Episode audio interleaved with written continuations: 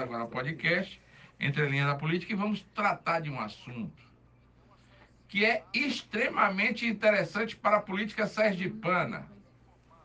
Estamos numa semana, meu amigo, e na quinta-feira, dia 10, haverá um julgamento no Supremo Tribunal Federal onde grande parte do rumo político do Estado poderá ser definido. Eu estou falando nada mais, nada menos do que o julgamento do ex-deputado federal André Moura.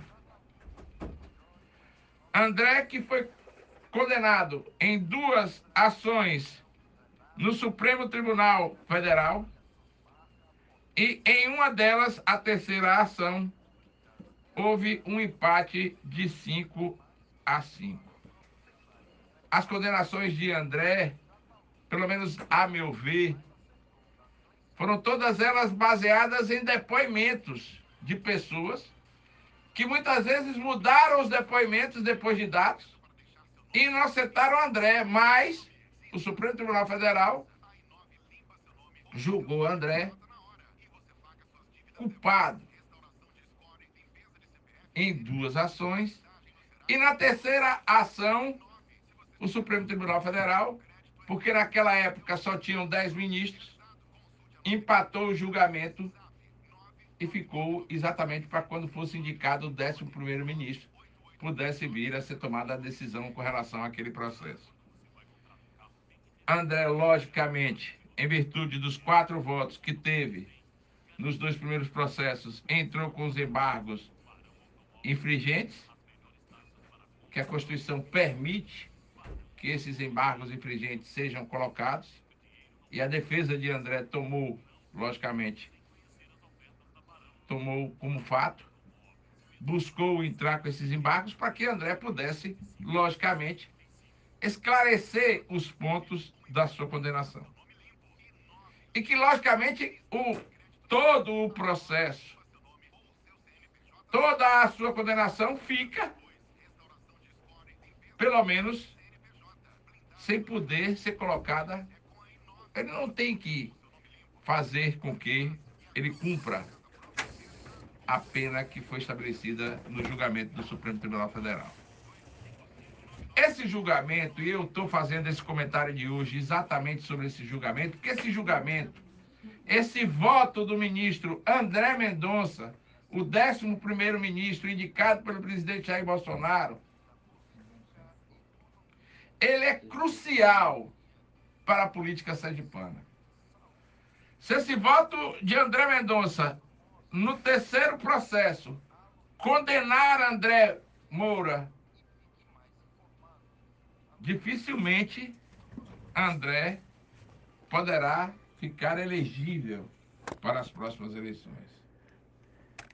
Mas, se André Mendonça votar a favor de André Moura neste processo, além de ser absolvido por 6 a 5, o julgamento de André nos outros dois processos podem ter os votos dos ministros revistos. E aí, meu amigo, minha amiga, por que, que eu acho que esse julgamento pode mexer com a política sergipana? É porque exatamente André hoje é uma das peças importantes do intricado jogo de xadrez da política sergipana.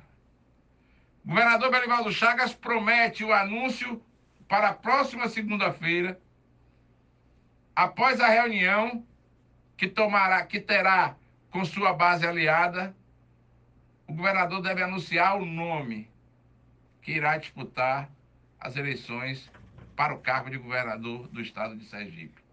Pelo menos será o pré-candidato. E se você quiser que eu diga o nome, eu digo. E aí, me desculpe, logicamente, Ulisses Andrade. Me desculpe, logicamente, Laércio Oliveira. E me desculpe, logicamente, o prefeito de Aracaju, Edvaldo Nogueira. É pule de 10. O nome do deputado federal Fábio Mitidieri será o indicado pelo grupo que comanda politicamente o estado de Sergipe há mais de 16 anos. Vamos chegar a quase 20. E aí sim, com a absolvição de André neste processo e com a possibilidade de que se reveja todas as outras suas duas condenações, André passa a ser. No baralho tem o Joker, né? Aquele. Coringa. O Coringa. André passa a ser, obrigado pelo socorro. André passa a ser o Coringa das eleições no estado de Sergipe. Porque todos sabem que André, como candidato a senador da República, que foi por causa disso que ele fez um acordo com o grupo que comanda o Estado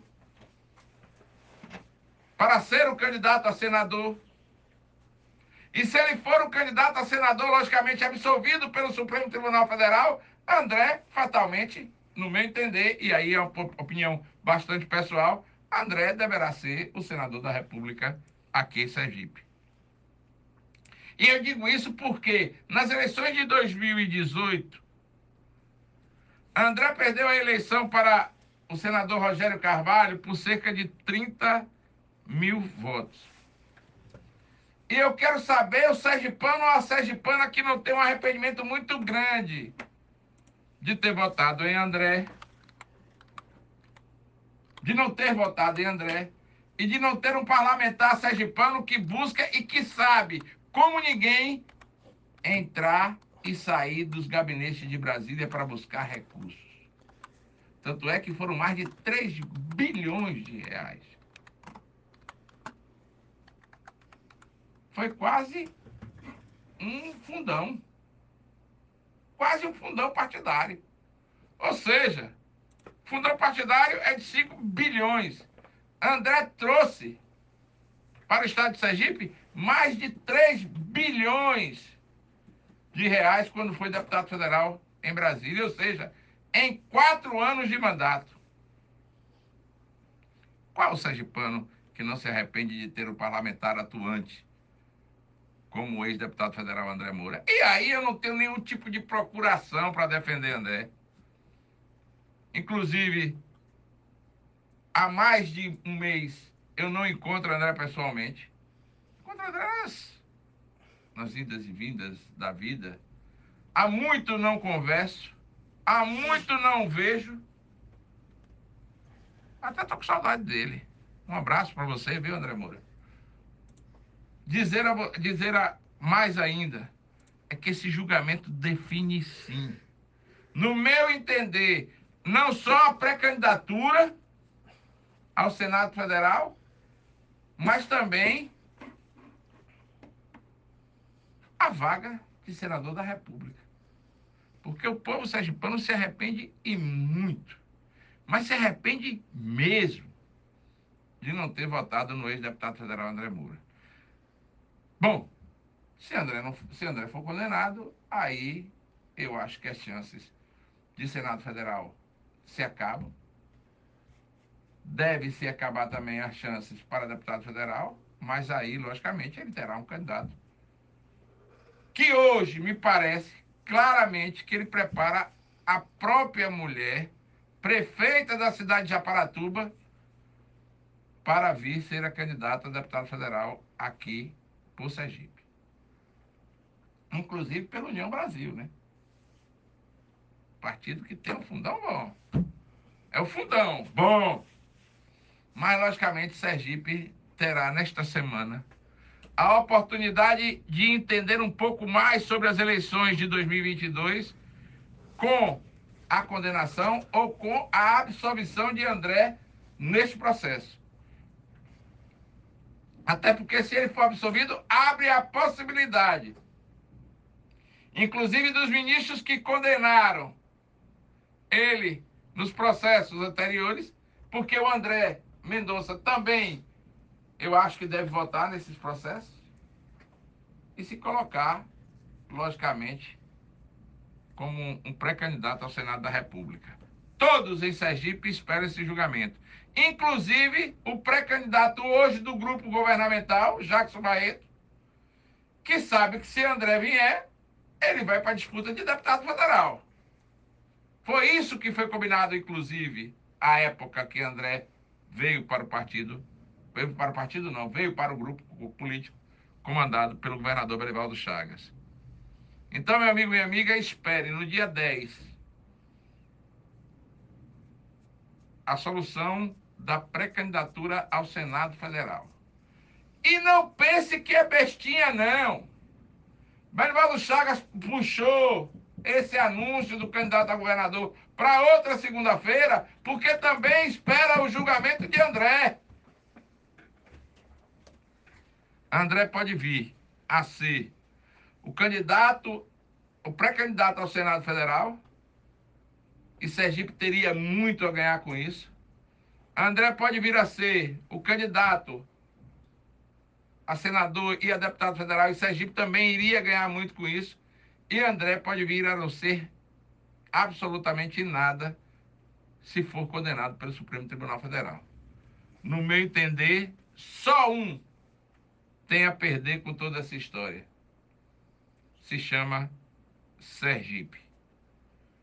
Porque quando Sergipe teve um deputado federal atuante como foi André, Sergipe teve nos cofres mais de 3 bilhões de reais em emendas parlamentares, em obras, em serviços, em tudo que você pensar, realmente André é um cara que sabe trabalhar como ninguém em Brasília. Tomara e eu rogo a um santo que não é nem tem essas tradições sergipanas. Eu rogo a meu Senhor do Bonfim a Santa Irmã Dulce dos Pobres, que ele possa ser, logicamente, absolvido para tentar aí vir a ser o pré-candidato ao Senado Federal pelo grupo comandado pelo governador Belivaldo Chagas.